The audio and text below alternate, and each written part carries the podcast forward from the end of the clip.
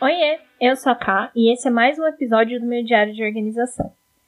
Bom, é, nós já falamos sobre alguns pontos importantes da implementação, né? E agora a gente vai falar sobre projetos. Então, no episódio de hoje, eu quero conversar sobre o capítulo 3 em específico do livro do GTD, tá?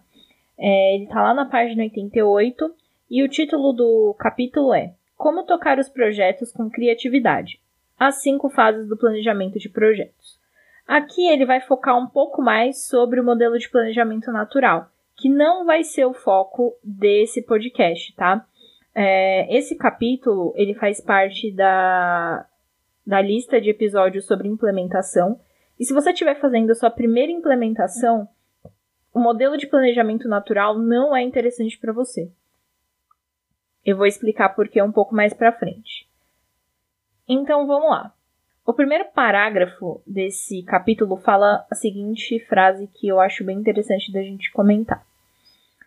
Os principais ingredientes para alcançar o controle relaxado são definir com clareza os resultados, projetos, que quer alcançar e as próximas ações necessárias para encaminhá-los à sua conclusão. E 2. Incluir lembretes num sistema confiável que seja revisado com regularidade. Isso é o que eu chamo de foco horizontal. O David costuma falar que a gente não tem problemas, tá? A gente tem projetos. Um pouco mais lá para frente, no capítulo 205, ele fala um pouco sobre como organizar o raciocínio sobre os projetos, tá? Mas o que você precisa entender basicamente é que a lista de projetos ela é uma lista com todos os seu, seus projetos, tá? Como se fosse o um índice. Basicamente é isso. É tudo que você precisa no momento, tá? Então, o modelo de planejamento natural, ele é para quando você tem projetos mais complexos que precisam desse tipo de organização e quando você já tem um conhecimento mais aprofundado do GTD. Se você não tem esse conhecimento, o modelo de planejamento de natural vai te atrapalhar. Ele vai criar é, microgerenciamentos que você não precisa. Mas aí você vai me perguntar, mas afinal, o que é projeto para o GTD, tá? Projeto é todo o resultado esperado que demande mais de um passo que você precisa concluir em até um ano. Então, tudo que tem mais de um passo e que tenha o prazo de até um ano para ser concluído é o seu projeto, tá? Então, o que você pode fazer para encontrar projetos que de repente pode estar perdido na sua lista de próxima ação é ler a sua lista, pegar esse item e falar: o próximo passo, ele. Eu, com o próximo passo, eu chego no meu objetivo, eu consigo concluir o meu objetivo? Se a resposta for sim, é uma próxima ação. Se a resposta for não, provavelmente a, a próxima ação vai ser o nome do seu projeto tá? Uh, eu vou dar um exemplo para que isso fique bem claro, porque é muito complicado é, quando a gente está esclarecendo os itens, tá? Por exemplo, você vai pensar, se você estiver pegando aí do seu da sua caixa de entrada, que essa anotação marcar uma reunião é de fato uma aproximação. Por quê? Porque você nunca vai pensar que marcar uma reunião seja um projeto a gente sempre tem a ideia de que o projeto é algo longo, é algo grande, é um grande evento, e não necessariamente, tá? Marcar reunião é um projeto, e eu vou te provar. Por exemplo, assim que você pensa sobre marcar uma reunião, você precisa pensar nas pessoas envolvidas, porque reunião é o conjunto de pessoas que discutem um assunto. Então, a primeira coisa que você tem que fazer é definir as pessoas. Se você só definir as pessoas para ir nessa reunião, vai finalizar? Você vai chegar no seu objetivo? Não. Então é um projeto. E quais são os passos desse projeto? É definir as pessoas que vão participar da reunião X, definir a, as, os assuntos abordados nessa reunião, onde vai ser, qual horário, se essas pessoas vão estar disponíveis. Então a ação seria enviar um e-mail para as pessoas envolvidas, depois verificar o melhor dia e horário. Percebe que todas as palavras que eu uso no início são, são verbos mesmo? Verificar, acionar, enviar um e-mail. todo projeto e toda próxima ação tem que ser uma ação, um verbo de fato, tá? Então, por isso que marcar uma reunião não é, ver, não é considerado um projeto em si, uma próxima ação em si, porque existem ações ainda em volta dessa mar, de marcar essa reunião. Então, esse é um exemplo de projeto. Você vai fuçar aí a sua, suas listas de próximas ações e você vai encontrar de fato várias coisas que vão ter mais de uma ação. E aí você vai ter a sua lista, tá? Então, o que, que você precisa realmente para ter uma lista de projetos? Você precisa definir as próximas ações para cada uma desses itens que estão na sua lista. Você precisa só decidir, então, uma próxima ação para cada um desses itens que você tem na sua lista de próxima tarefa. É, então, eu preciso deixar essas próximas ações linkadas ao meu projeto? Não, não é obrigatório você ter isso linkado. O importante é que quando você lê aquele item lá na sua lista de projetos, você tenha na sua cabeça que a próxima ação é enviar os e-mails para marcar a reunião. Então, isso precisa estar anotado em um contexto. Se você quiser deixar, por exemplo, uma viagem com todo o passo a passo do que você precisa fazer e em cada revisão você tirar o que for necessário, o que dá para fazer naquele momento e e alimentando essas listas de próximas ações, tudo bem, tá? Não tem problema. Desde que isso facilite, tá? O interessante é sempre facilitar, nunca complicar, tá? É, a gente tem mania de fazer mini gestões, querer classificar, criar etiqueta, criar muita coisa e às vezes isso só atrapalha. Eu já usei para organizar meus projetos o Trello, né? Como eu já falei para vocês aqui no, no podcast anterior sobre ferramentas já usei o Notion e agora eu estou transportando todos os meus projetos para o meu planner também. É, o objetivo disso é que eu consiga fazer na revisão semanal a análise onde eu estiver, mesmo que eu não tenha internet, por exemplo. E eu gostei muito de deixar nesse formato de índice mesmo, sabe? E aí, se eu sentir a necessidade de deixar isso à parte, de repente detalhar, fazer um modelo de planejamento natural, eu faço. Mas não é todo projeto que precisa de uma desse tipo de organização, tá? É bom a gente entender que cada projeto tem uma necessidade diferente. Por exemplo, o meu casamento, ele precisou de uma, um, um planejamento diferente porque ele também envolvia uma outra pessoa. E eu precisava saber o que, que essa pessoa estava fazendo, o que, que eu estava fazendo, o que eu faria, o que essa outra pessoa faria. E isso precisava estar bem escrito para que a gente não se perdesse. Então, cada um em seu sistema, né? Meu marido tem o dele, eu tenho o meu. E cada um no seu sistema conseguiu organizar isso em um formato, tá? Então, depende do que você precisa. Se de repente reformar a sua casa seja algo que precise, que demande esse tipo de trabalho, então faça, tá? O importante é que você se sinta confortável em relação ao que você está planejando, em relação ao seu projeto. Na página 195 do livro, o David fala bastante sobre as listas de projetos, tá? Que elas são para elas não se destinam só para guardar planos e detalhes dos projetos em si. Você também não deve tentar organizar em ordem de prioridade, tamanho e urgência.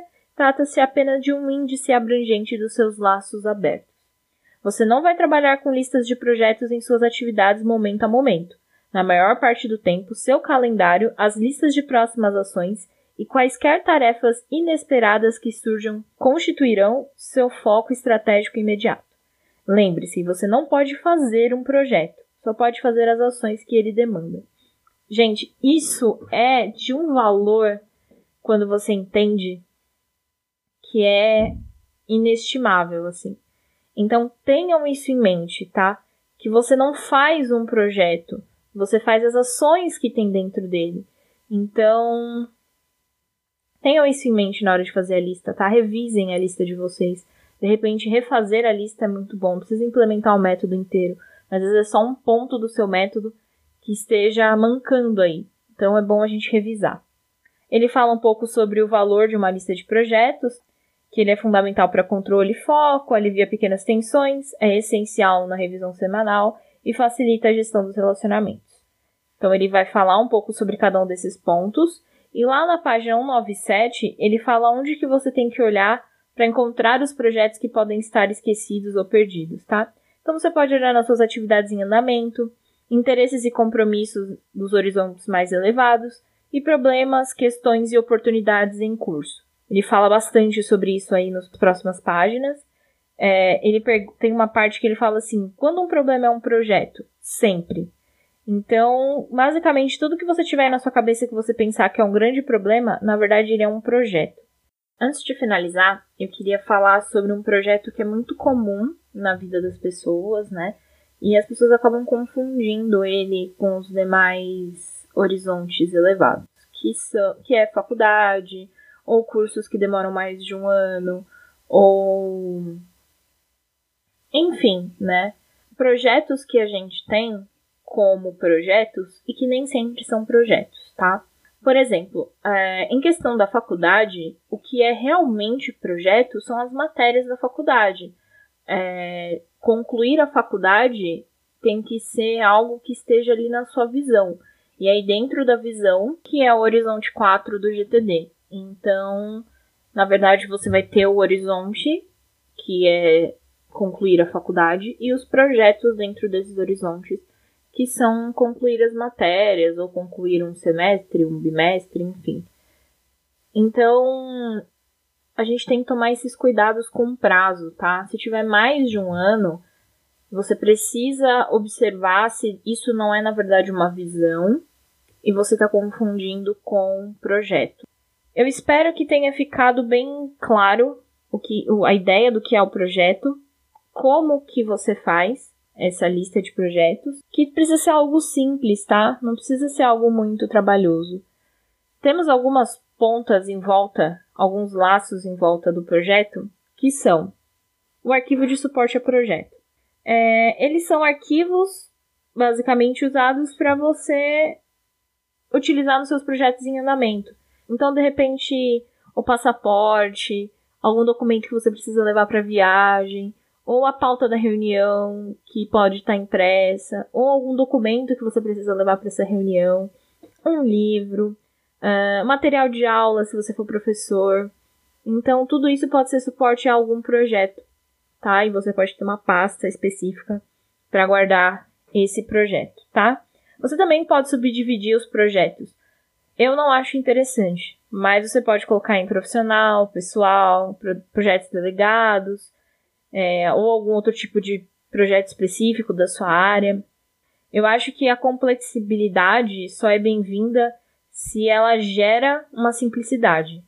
Se você deixa tudo muito complexo, você pode se perder no meio do caminho. Outra, outro laço né, dentro do projeto são os subprojetos, tá? Que levam a mesma ideia. Se for algo que gere simplicidade, então faça. Se não for, não precisa. O meu casamento gerou diversos subprojetos, mas que eu não tratei como subprojetos, eu só tratei como próximas ações. Basicamente foi isso. Então, é, se você tiver um projeto, que por exemplo que o David deu no livro, terminar as melhorias da casa nova, de repente terminar o jardim, terminar a cozinha, montar um escritório, sejam subprojetos desse projeto que você pode ir tocando individualmente. Se isso é bom, se isso é ruim, se isso atrapalha ou ajuda, é algo muito individual. O que importa é que você vê, revise todos esses componentes, né? Com a frequência necessária para se manter produtivo e para isso não ficar parado, tá? Temos os materiais de suporte a projeto também, que não são ações nem lembretes, mas são recursos para amparar as suas ações e ajudam você com a dar seguimento para esse projeto. Então, acho que basicamente em relação a projetos é isso. Bom, como indicação do episódio de hoje, eu vou fazer é, uma menção muito importante a um post que a Thaís fez lá no blog dela, no vidaorganizada.com.br. Vou deixar o link aqui na descrição é, onde ela fala sobre o setup dela do GTD no Trello. Então, eu achei muito bom, muito proveitoso. E eu vou deixar aqui né, o link para vocês acessarem e dar uma lida. Para quem tiver perdido na instalação, vai ajudar muito, principalmente se você escolher o Trello. Lá no blog da Thaís tem bastante coisa, gente, tem muita coisa para ler. Quem gosta de ler, com certeza vai achar muito conteúdo em relação à organização e não só a GTD.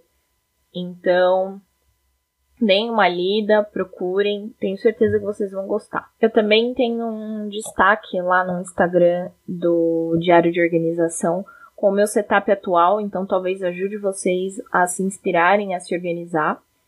E é isso. Muito obrigada pela atenção de vocês. Valeu, falou!